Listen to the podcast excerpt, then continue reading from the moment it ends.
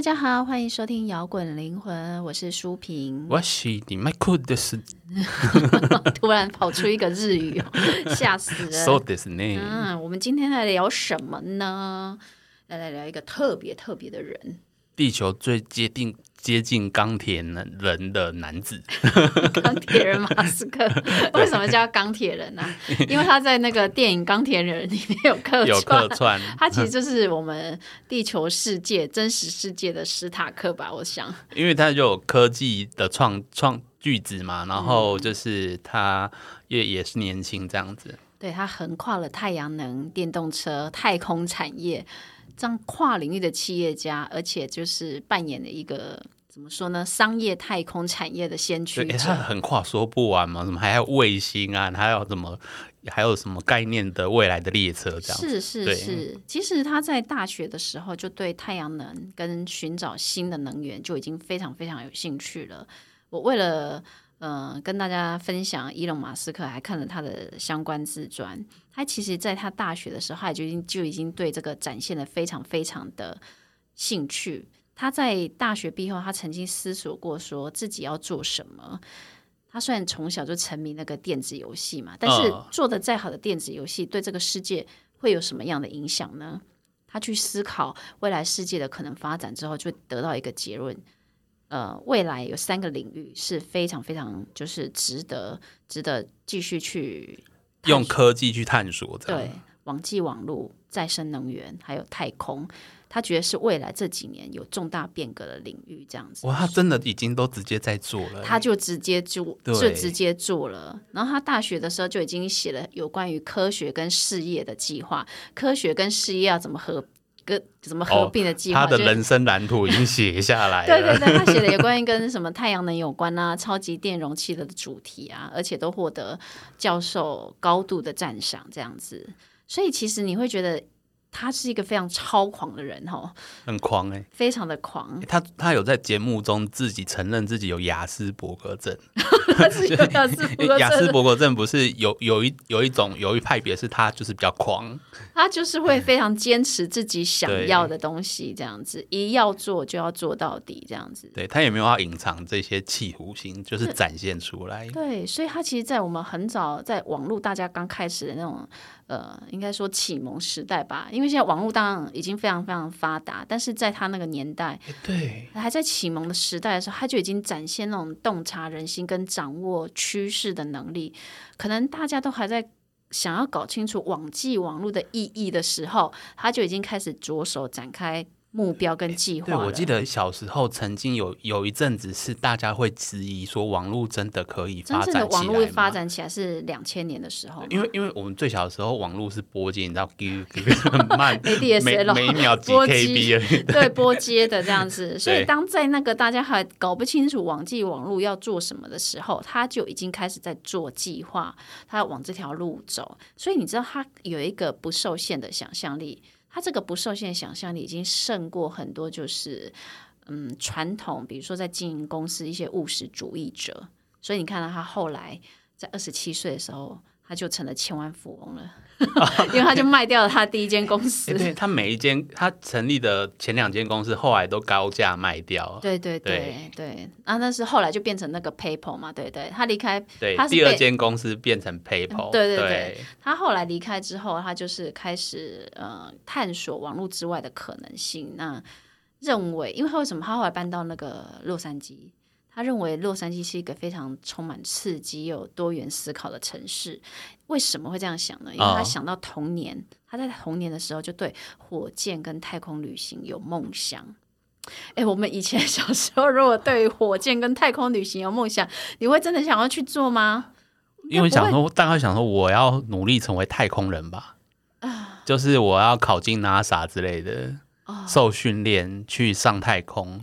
但你可能不会真的想要对制作一台一台火箭。他的想法是，我要自己民民民营，然后去做出比 NASA 更好用的火箭。对我的意思是说，他找到了一个比开发网际网络更伟大的使命的事情，然后他搬到洛杉矶也是为了认识一群航太产业的人，哦所以他认识了火星学会的人。那些学会的人呃，是真的很认真在研究火星，而且在北极有成立一个火星研究中心，嗯并且在进行所谓的生命迁徙的计划，所以马斯克才会开始严肃认真去思考真正星际旅行的可能性。对他做 SpaceX 的的终极目标是人类移居火星，所以说他是要移居火星嘛？他本来只是想要买火箭上火星，然后后后来因为在因为那时候制造火箭的那些零件大概就俄罗斯人嘛，那因为跟俄罗斯人谈不懂，谈不拢，嗯谈不拢。对，那俄罗斯感觉好像也没有很认真要跟他谈，就是一副想要榨干他钱的样子，就是。要骗钱诈骗这样，所以所以他开始就一气之下决定自己造火箭。所以 他非常非常的行动力，他在跟俄苏俄罗斯人就是就是两那个 一气之下没有就不欢而散之后，他上了飞机，就是开始就开始拿出电脑开始列出表格，哎规划规划我制做一颗火箭，一枚火箭所需要成本，你建造的火箭的装配、发射总共需要多少成本？他甚至连那个火箭的性能参数都详细的列出来。所以对你说他多有行动好力、啊？强哦！他的他他想上火星，然后我在想他占星的命盘上，可能火星也很强。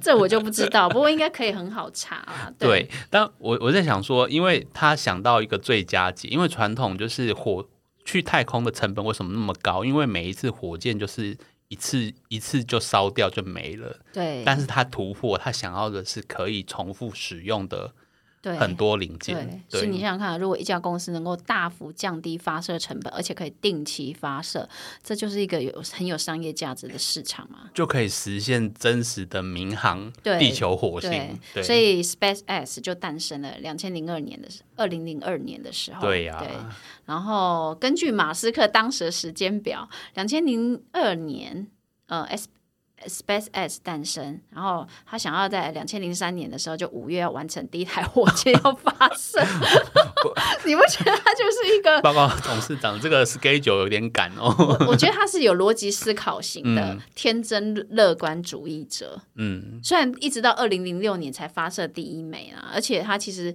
第一次发射是失败的，但是你你你可以看到他在对面对他的工作计划的时候。有逻辑思考，因为你看他可以马上就写出所需要的成本他不是空参，数，对，对，但是他又很乐观的去面对这个成果。一个务实又乐观的人。对，你不觉得他这个人很妙吗？所以即使他的计划没有像他想的那么乐观，但是还是不会 劣化太多。我我 我觉得，我觉得他是一个很狂很狂的人。呃，他呃工也是一个工作狂啦。他像他在投资那个特斯拉的时候啊，他接手那个执行长的位置，就要求大家六日都要上班嘛，而且他自己就睡在公司。到就是，哦而且要求大家要睡在公司，直到他你工作完成。也那么，他也这样子加班，就对。对，那有人就跟他说，我们要家庭生活啊，我们要陪伴家人啊。然后马斯克就跟他说，等我们破产的时候，你就有很多时间去陪伴家人。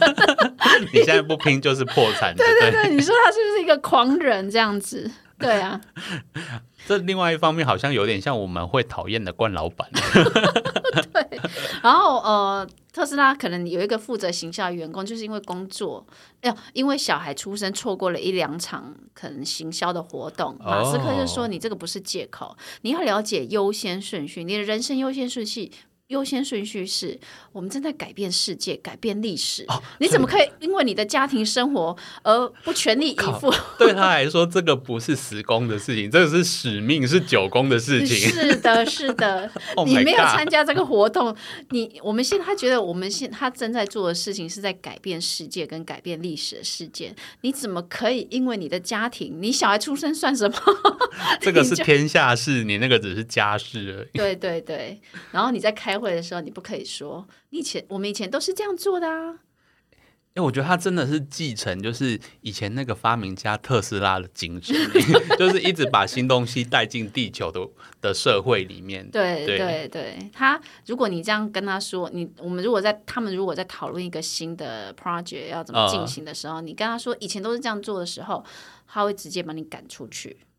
他会不要跟我讲以前，对对对，哎，这好像我刚到现在这个工作的时候，很多人会这样跟我讲，是在公，我是在公务系统。哎、我也蛮讨厌别人跟我讲说，大大家都这样做，为什么你要有新想法之类的？对对对，我刚到我我刚到我现在的工作岗位的时候，其实也蛮多人会这样跟我说的。当你有新想法或想要新作风的时候，但但我们不可能把人家赶出去，他他可能会 我说，我，们不是执行长。这不符合我们的传统。对，对，但是你会觉得，呃呃，马斯克是不是一个很无情的人？应该也不是吧？也不是，他对他虽然咄咄哦逼人，但是他是很愿意听你的，尤其是当你讲的话是有说服力跟一个有分析性的观点的时候，他是会改变他的想法的。对，而且他有一个就是像计算机般的那种金头脑，如果你在你的呃报告里面有一个不合理的数字。他就会把它找出来，而且他不会错过任何细节的哦那一种。哦，而且他是真的找到，所以真的是对 像电脑一样对的。对，真的是有一个计算机的金头脑这样子。对，但是他不是不愿意听你讲什么，但是你讲的必须是有说服力跟有观点的，他才会改变他的头那个想法这样子。嗯，所以你会知道这个人是有他的理想性，而且是全心全意的投入在他的理想。他他他的其中一个新的事业是在做那个神经跟脑机界面的，对 就是用直接用电脑控制。该不会他头脑里面天生就有脑机界面，所以才像电脑一样强？对，那所以你会知道他是一个梦想很大的人嘛？对，但有时候梦想很大，不见得是呃事情的发展就会像你你的梦想想象的一样，一直一直往顺利的往前走。你看他的火箭试射那么多次，然后呃。也有失败很多次。特斯拉其实前阵前几年的时候是永远交不了车的状态，特斯拉开始会红是这几年开始的，而且前几年特斯拉的车子常常我们会看到，就是一些车友去讲说，会车子很容易有一些问题。是但是这一两年的车，我看那个 YT 在分享的时候啊，其实都是称赞大过于批评。对，那是这几年的时候啊。但是他一开始他在成立这两间公司的时候，他的钱是一下子就烧掉一半，然后还拿不出什么成果的状态的。对，所以就是那种梦想很大，现实很，但是现实很骨骨感的那种状态，但是他还是可以呃坚持他的理想。嗯你说他这个人是不是非常非常的狂热？我就觉得他可能他的雅斯伯格症带带给他那个福报吧，就就是他那个东西，那个那个东西，因为他会比较不顾虑一些一些现实中大家会担心的事情。对，就像他不太像、不太担心他的家庭生活一样，所以他的家庭生活后来就是每况愈下。因为他第一任妻子就是生完三三胞胎之后，其实哦就有一点产后忧郁，婚姻生活那时候其实有出一点问题，但是因为他真的太忙了，所以他无法花很多时间在陪妻子走过哦那个产后忧郁的状况，所以后来就跟那个第一任老婆离婚，因为他把人类的未来放那么前面啊，一定是不会去。他的梦，付给家庭他的使命是要改变历史，对啊，不过他花边新闻也很多啦，哦对 就是那个有的没有的绯闻之类的。对啊，所以他是在那种，我觉得他也蛮蛮厉害的，就是在一种经历在那几年，他经历那种破产危机、家庭危机，然后又没有很多人祝福的状态之下，还是呃建立一个那个火箭系统，不觉得非常的厉害吗？对，而且他他不是只有 SpaceX 那个事业，因为同时间特斯拉也是一边在购的另外一间公司。是对，然后他最近他那个 SpaceX 啊，就是 SpaceX 不是只有做太空那个哦，它还有那个卫星，然后哦它推他有那个民用的你租用卫星网络的那个对月租费的那一个。他在太空发了很多那种小型的通讯卫星，要建立一个就是卫高速的卫星网络啦。对终极目标就是要大家登陆火星，人类星际移民。相信这样才能够解决能源永续问题，大家要往星球公民迈进。哇，听起来好疯狂，听到好就觉天马得好兴行空。奋哦，对他让人类在火星生活、哎，好像那种钢弹的剧情，因为我们钢弹迷就是听到那种殖民地、火星移民，就会觉得好兴奋哦。是你会觉得他的一些言行听起来都是很疯狂的、很天马行空的这样子。很对，很像电影啊、漫画才会有的事情，他要把它实现。对，因为其实协如我现在很他，我们无疑他是一个非常非常聪明的人嘛。对，那呃，但是很在现在这样的价值观底下，很多聪明会选择做什么呢？比如说金融、法律啊、网络啊，但是你不见得会走向一个创新的道路。可是创新就是像这样的人才有办法走出来的。他必须就是他把钱看得很淡，他会赚钱，他但是他又不介意去烧钱，才有办法做这件。因为一般人就会觉得我我，比如说我走法律还是走什么，可能就是求一个稳定。是，但是他是完全不吝于把他已经得到的钱再烧进去。对对，因为他当初第二家公司卖掉之后，他本人可是赚了一亿美金哦。是很多钱的，对对但是他马上就又投入一个新的产业，因为你知道，在两千年的时候，因为只要跟网网络有关的所谓的创业概念，就会吸引很多投资人。就是你根本还可没看到商品的时候，你可能就可以卖东西了。后来哦网络当然泡沫化了嘛，大家就开始那些投资人就不再投资啦，开始会打安全牌。但是马斯克反而把他的钱用在开创航太业跟汽车业，因为汽车业其实当时已经算饱和了夕阳工业啊、结果他是 没想到最新的，对，那但是他在这十几年间就把这产业重新塑造成一个让人很惊艳的新事业啊。哎，也是他愿意出来，才让我们有机会几十年后路上全部都只是电动车，哎、对啊就直接解决汽没有汽油的问题。对对。不过他为什么可以这么厉害？我觉得他呃，除了他的个性问题，呃，还有一个他有很强大的软体技术啦。就是他本身就是有本身的专业学城市这样子，对，他在十二岁的时候，他就啊设计了一套游戏，就赚到钱了。这个对游戏就是跟太空有关的游戏。就是他小时候好像看蛮多漫画的。就是就是在太空打飞机的空战之类吗？呃，我不知道哎、你可能要我没有。去玩过，但是我就是就是他就把那游戏卖给一家公司，他就赚到钱。是是是，诶，但十二岁就可以，十二岁会写程式好像不难，但是你有办法实际完成一个游戏，代表他真的很认真。对，因为他是一个对一迷迷一件东西就会开始不眠不休研究的那种人。他在十岁那一年啊，因为他第一次碰到电脑之后，他就开始不眠不休，花了三天的时间就把城市设计学起来了。哦，三天哦，那个人家是原本要半年的课程，他就是强迫自己在三天就学会了这样子，所以他其实就是一个学习能力很强的孩子。哎，你看哦，那就算给我三天，我也学不，我就算不眠不休三天，我也学不会，好吗？我大概会学说，嗯我想学，但是我也不会一一下就学完。对，对但是为什么他会可以这么呃这么的？除了他自己本身的学习能力、智商有关系，他非常非常的专注，他常常会陷入在自己的世界当中。其实他在小时候曾经，父母还一度以为他是耳聋，就是人家跟他讲话的时候，他是听不到的。他其实是专心到他沉醉在自己的世界，他可能就是在脑内脑脑脑袋建造火箭的，想东西想要入神。所以这种样的人，你知道吗？他只要到学校去，你就会被人家认为他是怪咖。哎，听说特斯拉以前也是这样。对，他的心智运作方式就是说，他内心有一个眼睛，他可以清楚的看到影像，而且是非常非常清楚影像，就像工程绘图一样。其实哦跟我们之前在那个财富金要系统里面提到，对，特斯拉其实也是用这样的方式，他的心智运作，他用内在思考取代了大脑来处理这样的视觉，也就是说，他思思考跟内在视觉是同步的，这样子。也就是说他设计图已经画好了，只不过他要去逐渐取得可以实现设计图的资源，对对对所以他要先从小公司开小公司开始做起。对对那因为他的大脑就像一个绘图晶片嘛，他会在脑中，他可让他可以在脑中复制他所看到的世界，而且可以想象这个世界有什么可以改变的。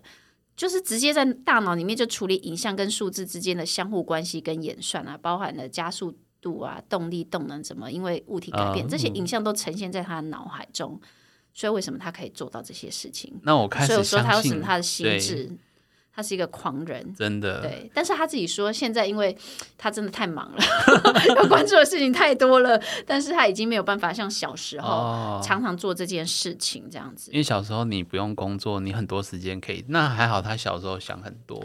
对啊，对啊，对啊，所以我觉得马斯克他的整个的事业王国就是一个给世人的一个创新启示录，你知道？哎、真真的这样子，真的会觉得说，哎、我们哪一天真的也会就移民到美呃火星去了？对啊，因为它其实呃提供了大家给大家一个就是成为多星球公民的狂想曲，人类必须成为一个多星球物种嘛，对不对？对，对啊，不然不然你 你我们该怎么办？我我们我们要到下一级文明，必须先可以掌握太阳系，然后再下一级就是你可以离开太阳系。对，对，这个就是我非常他他对他带领大家改变了一个对未来的想象啊。对。对，不过我们必须先学着，就是爱惜自己的地球，才不会去到一个地方就破坏一个地方。我我们这有生之年应该可以去到火星吧？哈，我觉得有机会，因为他都已经在做星链了。嗯，对，可能贵了点吧，但是要过去应该是可能。嗯，那到时候可能会推出说，哦，我你去火星来就是协助殖民，那有什么工作你可以慎选，你有没有适合的才能可以过去的？对，我们来看看哦，因为他打算在二零二五年要载人登陆火星，建建立一条那个就是火星货运航班，成立一个定期的航班。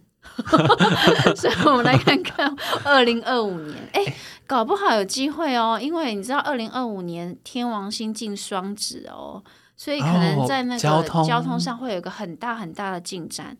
我觉得他的梦想很有可能实现哦。可以耶、对啊，我因为他要一直，因为要成立殖民地，要运很多物资，嗯，所以你就是要有一个常态化的货运。是，对，也总不能说半年才运一次吧？对啊。对啊，所以要成立一个那个超级运输系统。